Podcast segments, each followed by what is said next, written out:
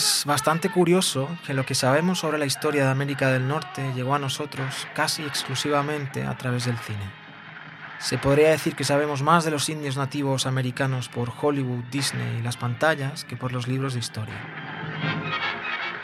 Fueron más de tres siglos los que separaron la llegada de los españoles a las costas de la actual Florida, algo que todos conocemos, y el final de la Guerra Civil Americana, que marca el comienzo de la época moderna en este país.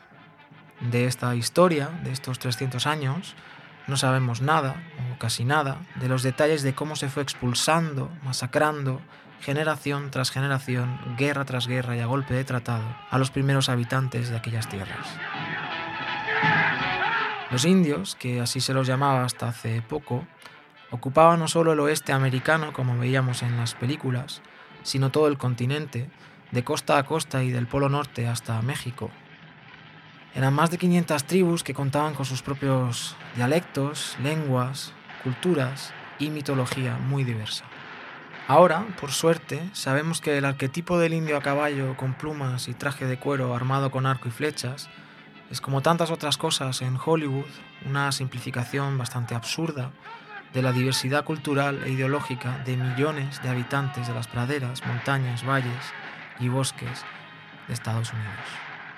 Explorar la historia y cultura de estos pueblos nos llevará a entender el porqué del nombre de nuestro podcast, pero también a entender lo que les ocurrió, lo que ha ocurrido desgraciadamente tantas veces en la historia del ser humano y lo que puede ocurrirnos a nosotros mismos en estos tiempos modernos.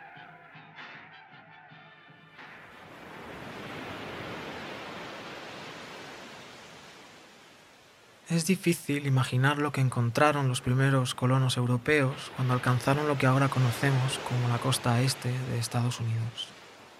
Para nuestra mente moderna, acostumbrada ya a una naturaleza sitiada y exhausta, disponible para muchos solo a través de los documentales, en alta definición, eso sí, lo que vieron los ojos de los primeros colonos fue un paisaje realmente único. Llegaban en barco, remontando los ríos y estuarios repletos de vida, adentrándose en una naturaleza que la vieja Europa había perdido hacía tiempo.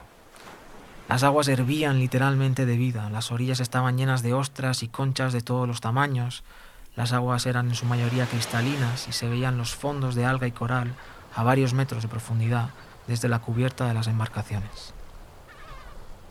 Ballenas, tortugas y tiburones se movían en bancos de cientos de ejemplares, bandadas de pájaros oscurecían los cielos, los ciervos, focas, morsas y decenas de especies de aves marinas poblaban las orillas. Era una naturaleza salvaje, casi inmaculada, como un viaje en el tiempo. Los asentamientos europeos se fueron estableciendo a lo largo de la costa del Atlántico Norte. Era el comienzo del siglo XVI y se sucederían 300 años de conquista hacia el sur y el oeste, el auge, puede que el último, del imperio europeo.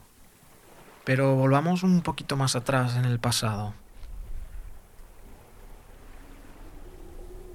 Mucho antes de la llegada de los hombres europeos, hace más de 12.000 años, pequeños grupos de cazadores recolectores comenzaron a migrar a través del puente de Beringia que unía el noroeste de la actual Rusia con Alaska.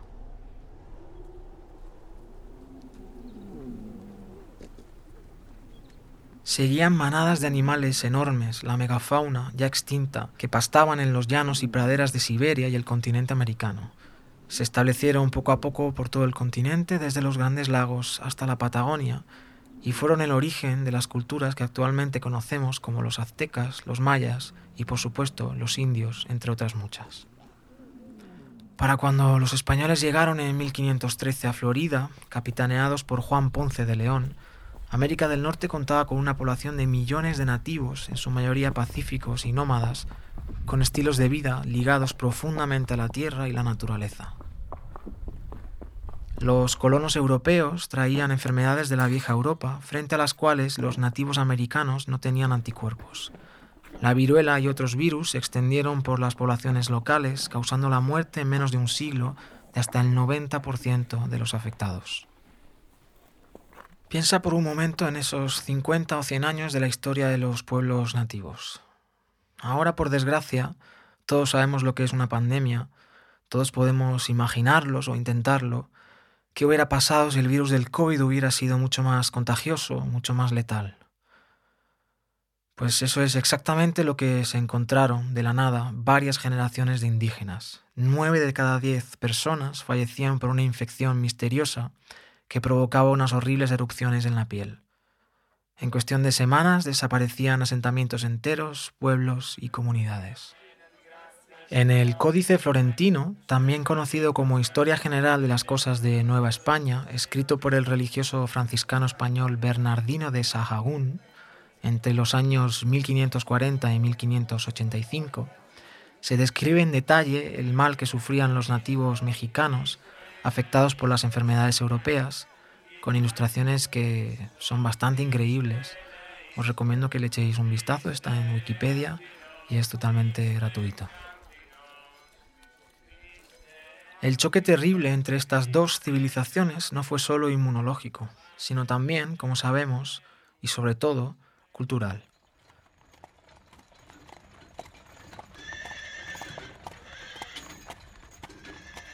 Los europeos tenían, como sabemos, su propia religión, un estilo de vida y valores muy particulares y una manera de defenderlos muy concreta, por imposición. El auge del imperio europeo tenía un plan y todo aquel que se encontrara o se enfrentara a este plan debía adoptarlo por la fuerza o sufrir las consecuencias. Los indios eran en su mayoría matrilineales y tenían una definición de la propiedad muy distinta a los europeos. Las tierras, los pastos, los animales que las habitaban eran considerados un bien común. Pertenecían a toda la tribu y su cuidado garantizaba el futuro de las generaciones que estaban por venir. Los europeos, sin embargo, traían la cultura del bien privado, la propiedad privada y la herencia al particular. Traían además, como sabemos, una cultura mucho más violenta que la de los indígenas y expulsaron sistemáticamente de sus tierras a todos aquellos que no adoptaban la religión católica y las maneras de Europa. Los que se negaban eran esclavizados y masacrados sin miramientos. Intenta imaginar el choque tan extremo entre estos dos modos de vida. Fueron tres siglos de lenta conquista del continente norteamericano Tres siglos de erosión, paso a paso, de decenas de culturas, lenguajes, historias y leyendas, y una sistemática destrucción de la naturaleza. Solo para tener una idea del impacto del hombre blanco a su llegada al continente americano, aquí van algunos datos.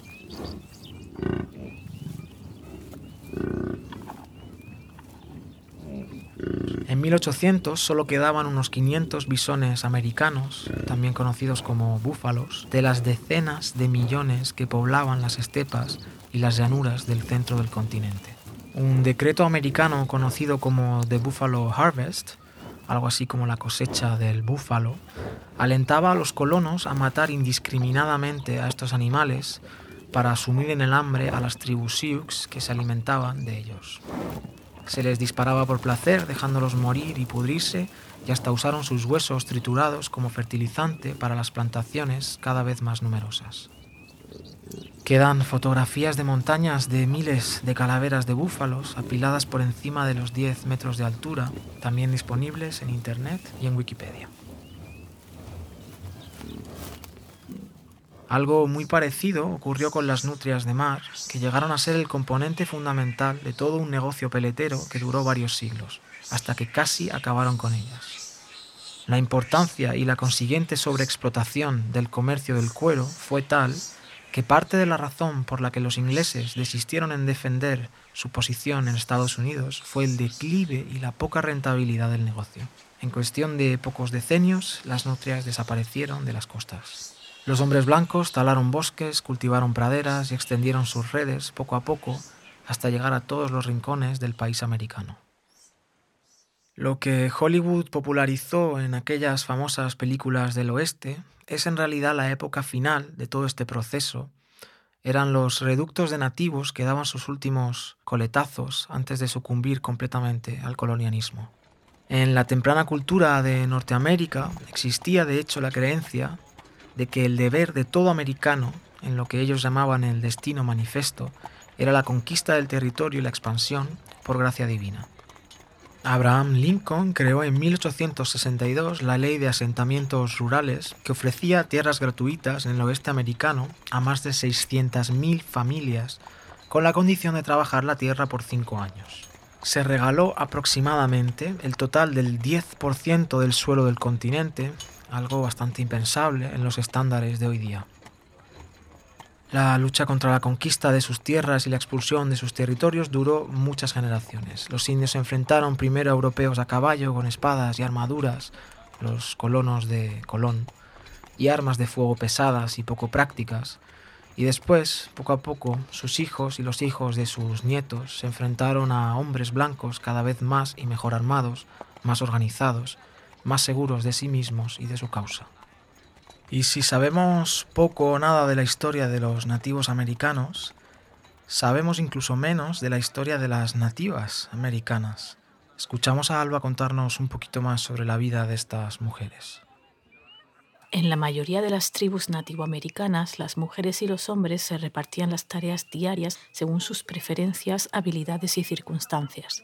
Se entendía que todos los trabajos tenían la misma importancia por el bien de la tribu y su futuro, y por lo tanto las tareas que se adaptaban mejor a las mujeres no eran consideradas inferiores o de menor importancia. No todas las tribus eran justas e igualitarias. Los pueblos Lakota, Dakota y Nakota, además de otros pueblos de habla siwana, eran patriarcales y patrilineales y han tenido históricamente unos roles muy definidos. Pero me gustaría centrarme en las tribus en las que las mujeres tenían roles apreciados y valorados. Muchas tribus nativoamericanas creían que tenían su origen en una mujer y muchas de sus leyendas e historias de la creación describen a una madre tierra. Las mujeres se encargaban de la supervisión de los sistemas agrícolas y eran responsables de cosechar y cultivar los vegetales y plantas para su pueblo. Las mujeres de tribus como los algonquinos plantaban sus campos meticulosamente y de forma que la tierra fuera sostenible para su uso futuro. Las mujeres de las tribus iroquesas a menudo controlaban la distribución de los alimentos entre su pueblo. Gracias al contacto directo con la tierra que tenían las mujeres norteamericanas, ya que eran las encargadas de sembrar las tierras y recolectar hierbas, bayas y frutos, en muchas tribus también eran ellas las curanderas y sanadoras. Algunos pueblos nativoamericanos eran conocidos por tener mujeres en puestos de poder político más allá del sistema de control de alimentos o de ser científicas agrícolas las mujeres mayores de las tribus iroquesas se reunían en clanes para decidir quiénes formarían parte del consejo de la tribu o de la aldea e incluso elegían a los 49 jefes que formaban parte de la Confederación de las Cinco Naciones Iroquesas, la constitución democrática que más años ha durado en la historia del mundo. Este es un ejemplo de matrilocalidad, ya que las familias se asientan en el lado de la madre y las y los hijos reciben el nombre del clan de esta. Sin embargo, las mujeres, por mucho prestigio que tuvieran dentro de la tribu, no solían formar parte del consejo de ancianos. En muchas tribus como estas, las familias eran matrilineales, donde la línea familiar se continuaba a través de las mujeres. En lugar de que éstas abandonasen sus familias para unirse a sus maridos, ocurría lo contrario. Los hombres se unían a las familias de las mujeres con las que se casaban y los hijos varones se iban para unirse a las familias de sus esposas. A pesar de tener un papel central como dueñas de toda la propiedad y protagonistas de los servicios religiosos, estas rara vez fueron lideresas políticas de la tribu ni tampoco sus jefas. Es importante distinguir entre culturas matrilineales o matrilocales con las matriarcales, con las que se confunde a menudo. Que una sociedad no sea patriarcal no significa que sea automáticamente matriarcal. En estas sociedades matrilineales y o matrilocales, la relación de las mujeres con los hombres era de cooperación, y no de dominación, sometimiento o subordinación. Los intereses de los hombres no quedaban dominados y subordinados a los deseos de las mujeres, lo que sí sería un matriarcado. Escuchamos lo que podría ser una noche de verano cualquiera a las orillas de los grandes lagos.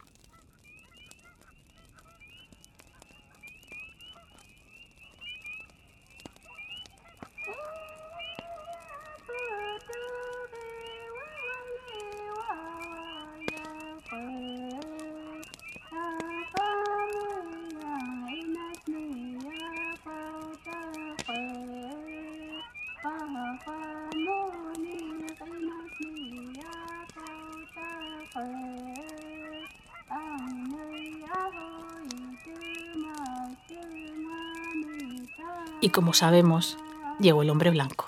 Y digo el hombre blanco porque no fue la mujer blanca. El hombre blanco masacró, violó y despojó de sus identidades a las mujeres americanas. Uno de los efectos en las mujeres nativas tras la irrupción de los europeos fue el matrimonio. En muchas tribus del noreste, las mujeres nativas eran utilizadas como guías, intérpretes y finalmente esposas de los comerciantes europeos. Estos matrimonios parecían ser una alianza entre culturas, pero no eran más que matrimonios forzados para ellas. Además, cuando los comerciantes decidían volver a Europa, abandonaban a sus esposas o incluso las pasaban a otros comerciantes como propiedad. Los hijos y las hijas resultantes de estas uniones no estaban bajo el control de las madres, como era tradicional en la mayoría de sociedades nativas. En su lugar, Muchos de estos niños y niñas eran enviadas a Europa por sus padres para obtener una educación cristiana y nunca más volvían a saber de sus madres. Algunos colonos trataron de convertir en cristianas a las mujeres nativas involucradas en estas relaciones. La historia de Pocahontas, mucho más devastadora que la de Disney y sin árboles que cantan ni animales divertidos, Pocahontas tenía solo 13 años, es un ejemplo de los muchos matrimonios que propiciaron alianzas entre las tribus y los colonos, utilizando a las mujeres y a las niñas como mercancía se las despojaba de su identidad nativa, se las vestía como europeas y se forzaba la religión cristiana en ellas y en sus criaturas. A día de hoy, las mujeres nativoamericanas siguen sufriendo una doble opresión por mujeres y por nativas, de la que muy poco se habla aunque en los últimos años en Estados Unidos y Canadá existe un movimiento para concienciar sobre las mujeres y niñas indígenas desaparecidas y asesinadas a través de marchas organizadas, la creación de base de datos, reuniones de comunidades y consejos tribales. Entre 2001 y 2015, la tasa de homicidios de mujeres indígenas en Canadá fue casi seis veces mayor que la tasa de homicidios de mujeres no indígenas. En Estados Unidos, las mujeres nativas tienen más del doble de probabilidades de sufrir violencia que cualquier otro grupo demográfico. Una de cada tres mujeres nativas es agredida sexualmente a lo largo de su vida y el 67% de estas agresiones son perpetradas por no nativos. Además, son víctimas de la trata. En Nuevo México, por ejemplo, los nativos americanos y las nativas americanas representan solo el 11% de la población, pero casi una cuarta parte de las víctimas de la trata, según los datos recopilados de las organizaciones de servicios sociales.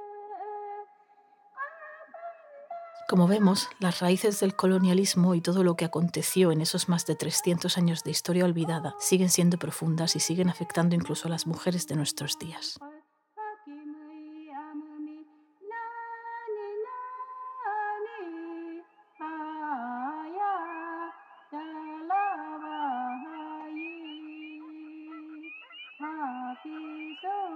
En su libro Enterrad mi corazón en Wounded Knee, Dee Brown cuenta de manera simple pero extensa el lento proceso que fue llevando una a una a todas aquellas tribus hasta su aniquilación casi completa.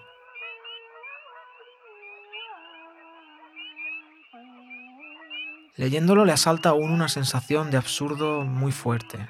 El infantilismo de la cultura americana de aquel entonces, sus constantes idas y venidas para luego acabar haciendo lo que siempre hacían, su doble moral mientras con una mano abolían la esclavitud y con la otra seguían masacrando y humillando a los nativos, su perversa política de reeducación de niños indígenas en reformatorios, donde no hablaban ni la lengua y, donde eran abusados y traumatizados de por vida, dejan un terrible sabor de boca y no se entiende cómo no sabemos más sobre este oscuro pasaje de la historia moderna del colonialismo. El libro además relata numerosas anécdotas estremecedoras sobre matanzas, como la que da título a la obra, donde los soldados americanos parecían entrar en una especie de éxtasis mientras asesinaban a hombres, niños y mujeres desarmados. Que la historia del ser humano esté llena de genocidios y atrocidades no es nada nuevo, todos lo sabemos. Que se hable tan poco de esta en concreto es cuanto menos un misterio. En septiembre de 1883, cuando varias generaciones de indios habían sufrido ya la violencia del hombre blanco, el famoso Sitting Bull, toro sentado, fue invitado a la inauguración de la Northern Pacific Railway, una línea ferroviaria que unía los grandes lagos con el Pacífico Norte. Toro Sentado había sido testigo ya de primera mano de las humillaciones que su pueblo había sufrido las praderas por las que cazaba a caballo a los búfalos les habían sido robadas, su tribu y sus vecinos atacados, asesinados y expulsados, y vio morir de hambre en un solo invierno a 300 personas de su clan, los hombres blancos habían aniquilado a todos los búfalos de la zona.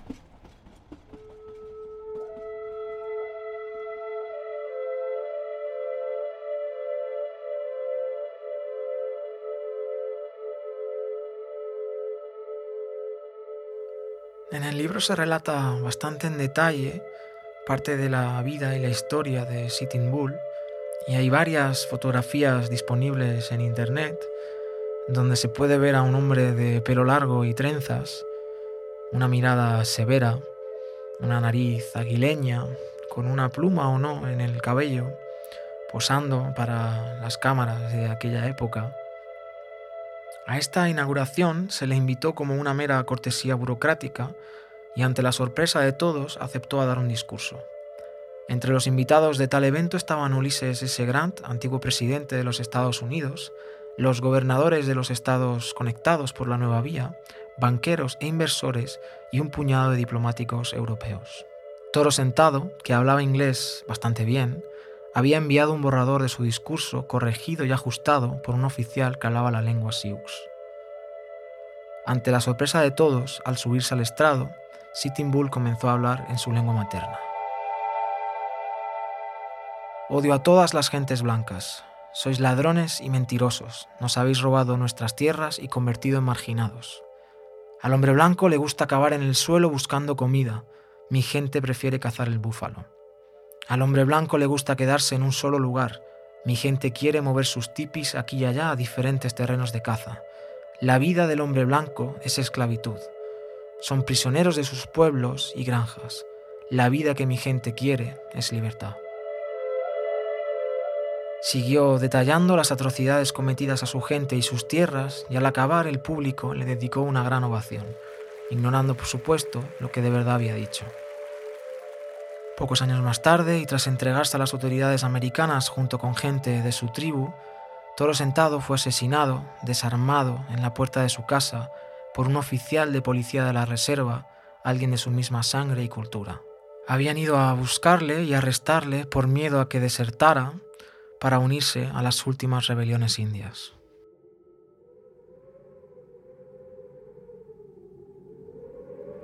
De las leyendas de los Sioux, la tribu de Toro Sentado, de sus cuentos e historias que han sobrevivido a los envites del tiempo y el olvido, nos llega el relato del Huético.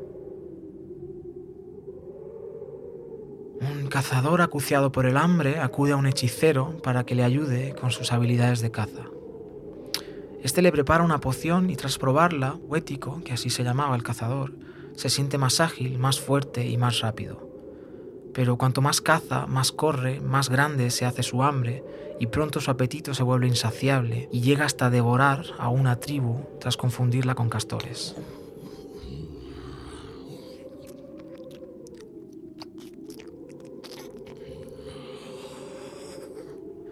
Su sed imparable de carne le hacía cada vez más grande, con cada bocado crecía en tamaño y fuerza, incapaz de controlarse. Otro joven indio, tras volver a casa y encontrar su pueblo devastado por el huético, decide ir en su búsqueda y a las orillas de la bahía de James da muerte al Wíndigo, como también se le conocía, ya enorme, enflaquecido y debilitado por el hambre. Su espíritu, sin embargo, logra sobrevivir y los indios pasarían a llamarle el espíritu del exceso. Huético posee a los que están demasiado preocupados con cualquier ocupación, a los que parecen no contentarse nunca, y los infecta con su hambre, su insaciabilidad, su eterna búsqueda. A los moderados, sin embargo, Huético no los molesta. Hombre del saco para los niños y jóvenes nativos, era común escuchar a los mayores decir no juegues demasiado o te cogerá el Wíndigo. No es nada extraño entonces que muchos indios al conocer a los hombres blancos pensaran que estaban realmente poseídos por el espíritu del huético. Los colonos nunca tenían tierras suficientes ni riquezas suficientes, nunca había bastante oro, siempre empujaban un poco más lejos a los nativos, nada parecía calmarles. En su camino destruían todo aquello cuanto tocaban con una avaricia enfermiza, ciegos a los problemas que creaban a su alrededor y ciegos también a su propia desdicha, al espíritu insaciable que los aquejaba. Sus pueblos, sus ciudades, sus granjas, sus raíles se hacían cada vez más y más grandes, se extendían, devoraban los confines de la tierra. Puede, pero esto ya es una opinión personal, que sigamos aquejados de aquel mal. Puede que no haya cambiado mucho. Cinco siglos más tarde seguimos consumiendo y destruyendo el planeta Y lo que hicimos con los nativos americanos lo hemos repetido con culturas de todo el mundo. Una sed sistemática, imparable, una aflicción que no nos deja quietos.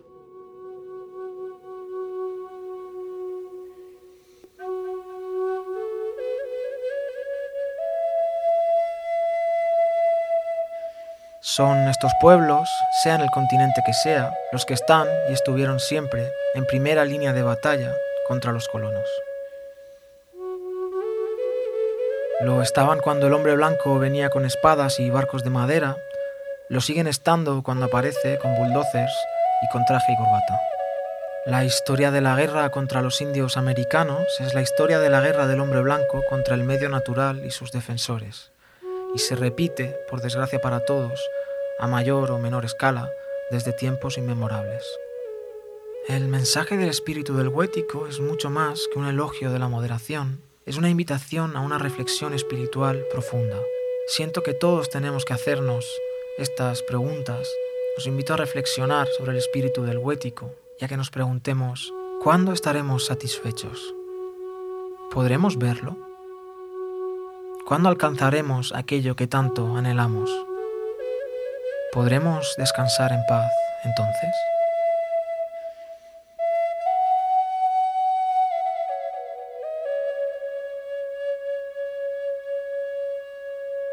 Damos las gracias a la comunidad de Free Sound, de la que somos mecenas, a Alba López por su intervención y a los autores de los libros que hemos usado para este episodio, The Unnatural History of the Sea de Robert Callum, el ya mencionado Enterrad mi corazón en Wounded Knee de Dee Brown, la herencia Ojibwe de Basin Johnston y los artículos de acceso gratuito de varias universidades norteamericanas. Sin más, nos despedimos y hasta el próximo episodio.